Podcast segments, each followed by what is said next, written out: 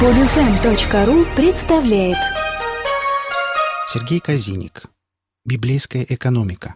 История порабощения. Часть первая. Читает Олег Шубин. Библия. В буквальном смысле слова «Библия» — это книги. Любые. Слово и понятие «библиотека» произошло именно отсюда. Но так уж сложилось, что, произнося «Библия», мы подразумеваем иное — духовный и нравственный документально закрепленный стандарт христианства, материализованный именно в виде такого носителя – Библии. Структурно она и правда состоит из нескольких книг, написанных в разное время и разными авторами. Но в рамках данной статьи на этом акцентировать внимание мы не будем. Важно другое. В них, кроме религиозных и морально-этических догматов – подробно описана и еще одна важнейшая составляющая древнего человеческого общества – экономика, а также способы порабощения народа, где кроме грабежа победители взяли все имущество Содома и Гоморры и весь запас их и ушли. Бытие, глава 14. Вероломных нападений. Разделившись, напал на них ночью сам и рабы его, и поразил их, и преследовал их до Ховы, что по левую сторону Дамаска, там же – откатов. И благословен Бог Всевышний, который предал врагов твоих в руки твои. Авраам дал ему десятую часть из всего. Там же. Работорговли, купли-продажи правосудия и прочего подробно описаны многие экономические алгоритмы, не потерявшие актуальности и по сей день. В формате одной статьи сложно охватить все то, на чем бы хотелось заострить внимание читателя – Посему остановлюсь пока всего лишь на единственном эпизоде, описанном в Ветхом Завете в книге «Бытия». Суть его вот в чем. Родные братья, сыновья Израиля, руководствуясь соображениями личной неприязни к своему брату Иосифу, решили его убить. Но как-то так случилось, что не убили, а продали в рабство проходившему мимо каравану купцов, которые охотно его купили с целью дальнейшей перепродажи.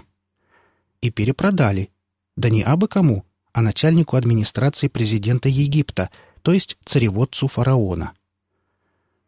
Парню попеременно то везло, то не везло. Даже в тюрьме посидеть пришлось, так как его крики «Это не мой героин, мне его подкинули», э, тьфу, э, «Это не я ее домогался, а она меня, это подстава», результата, как водится, не достигли. Но даже и в тюрьме он, сотрудничая с администрацией местной системы исправления и наказания, очень неплохо устроился. Но однажды Господь Бог не спаслал местной законодательной власти, фараону то есть, сон предзнаменования, что как минимум странно, так как египтяне были не его люди, а заботиться о благополучии людей-конкурента как-то не в его традициях, который, поломав голову, в конце концов обратился за расшифровкой к Иосифу. Иосиф быстро объяснил, что к чему. Вот наступает семь лет великого изобилия во всей земле египетской. После них настанут семь лет голода, и забудется все то изобилие в земле египетской, и истощит голод землю.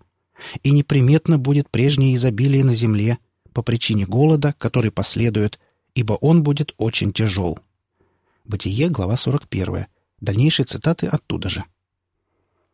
И быстренько объяснил, что делать, хотя у него совета никто и не спрашивал. «Да повелит фараон поставить над землею надзирателей, и собирать в семь лет изобилия пятую часть с земли египетской. Пусть они берут всякий хлеб этих наступающих хороших годов и соберут в городах хлеб под ведение фараона в пищу, и пусть берегут. И будет сия пища в запас для земли на семь лет голода, которые будут в земле египетской, дабы земля не погибла от голода. Фараон с легкостью согласился, попутно назначив пришлого еврея на должность министра Министерства по налогам и сборам, возложив на него же выполнение данного начинания. «Ты будешь над домом моим, и твоего слова держаться будет весь народ мой. Только престолом я буду больше тебя». И сказал фараон Иосифу, «Вот я поставляю тебя над всею землею египетскую». И снял фараон перстень свой с руки своей и надел его на руку Иосифа одел его в вессонные одежды, возложил золотую цепь на шею ему. Велел вести его на второй из своих колесниц и провозглашать пред ним «Преклоняйтесь!» и поставил его над всею землею египетскую. И сказал фараон Иосифу, «Я фараон, без тебя никто не двинет ни руки своей, ни ноги своей во всей земле египетской». Вы понимаете, что произошло? Я не в смысле карьерного роста Иосифа, а с точки зрения посыла статьи. Впервые появилась четко обозначенная налоговая ставка. 20%, не больше и не меньше. Что по тем временам было то еще новаторство – ибо налоги до этого собирались, как Бог на душу положит, а то и вообще не собирались за ненадобностью. Но в любом случае 20%. Для древнего египетского народа – грабеж, а для современного человека – предел мечтаний. Но идем дальше. Отдельный интерес представляет то, что с собранными налогами было сделано. Финансовая власть в лице Иосифа их не потратила – не позволила фараону просто проесть собранный хлеб, собственно говоря, под что он и собирался, а запустила все собранное с народа в оборот. Но когда и вся земля египетская начала терпеть голод, то народ начал вопиять к фараону о хлебе. И сказал фараон всем египтянам, «Пойдите к Иосифу и делайте, что он вам скажет». И был голод по всей земле. И отворил Иосиф все житницы и стал продавать хлеб египтянам. Голод же усиливался в земле египетской. И из всех стран приходили в Египет покупать хлеб у Иосифа, ибо голод усилился по всей земле. Как видим, власть распродавала собранный стаб-фонд не только тем, у кого его забрала, но и иностранцам. Что показательно, ибо ясно, что стоит задача получить мегаприбыль, а не решить какие-то социальные задачи. Причем часть собранного стратегического запаса Иосиф откровенно разбазаривает, взяв на содержание всех пришедших в Египет евреев из своего рода. «И снабжал Иосиф отца своего, и братьев своих, и весь дом отца своего хлебом по потребностям каждого семейства». Но дальше еще интересней. Смотрите внимательно. «И не было хлеба по всей земле, потому что голод весьма усилился, и изнурены были от голода земля египетская и земля ханаанская. Иосиф собрал все серебро, какое было в земле египетской и в земле ханаанской, за хлеб, который покупали, и внес Иосиф серебро в дом фараонов. И серебро истощилось в земле египетской и в земле ханаанской. Все египтяне пришли к Иосифу и говорили, «Дай нам хлеба. Зачем нам умирать пред тобою, потому что серебро вышло у нас?» Иосиф сказал, «Пригоняйте скот ваш, и я буду давать вам за скот ваш, если серебро вышло у вас».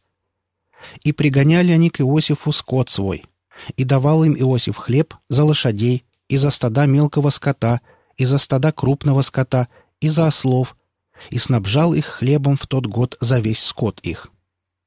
И прошел этот год, и пришли к нему на другой год, и сказали ему, не скроем от господина нашего, что серебро истощилось, и стада скота нашего у господина нашего. Ничего не осталось у нас пред господином нашим, кроме тел наших и земель наших. Для чего нам погибать в глазах твоих, и нам, и землям нашим? Купи нас и земли наши за хлеб, и мы с землями нашими будем рабами фараону, а ты дай нам семян, чтобы нам быть живыми и не умереть, и чтобы не опустела земля». И купил Иосиф всю землю египетскую для фараона, потому что продали египтяне каждое свое поле, ибо голод одолевал их. И досталась земля фараону. И народ сделал он рабами от одного конца Египта до другого. Понимаете простую гениальность данной схемы? То есть свободные люди, через ими же уплаченные налоги, лишились всего своего имущества и сами оказались собственностью. Можно даже и не комментировать, так как наперсточники у метро свои аферы исполняют куда сложнее. Но и это еще не все. Читаем дальше. «Только земли жрецов не купил, ибо жрецам от фараона положен был участок, и они питались своим участком, который дал им фараон. Посему и не продали земли своей». О как! Оказывается, ничего с тех пор не изменилось. Церковь уже тогда была отделена от государства как экономически, так и фактически. Завершается же данная авантюра классически. «И сказал Иосиф народу, «Вот, я купил теперь для фараона вас и землю вашу. Вот вам семена, и засевайте землю. Когда будет жатва, давайте пятую часть фараону, а четыре части останутся вам на засеяние полей, на пропитание вам и тем, кто в домах ваших, и на пропитание детям вашим».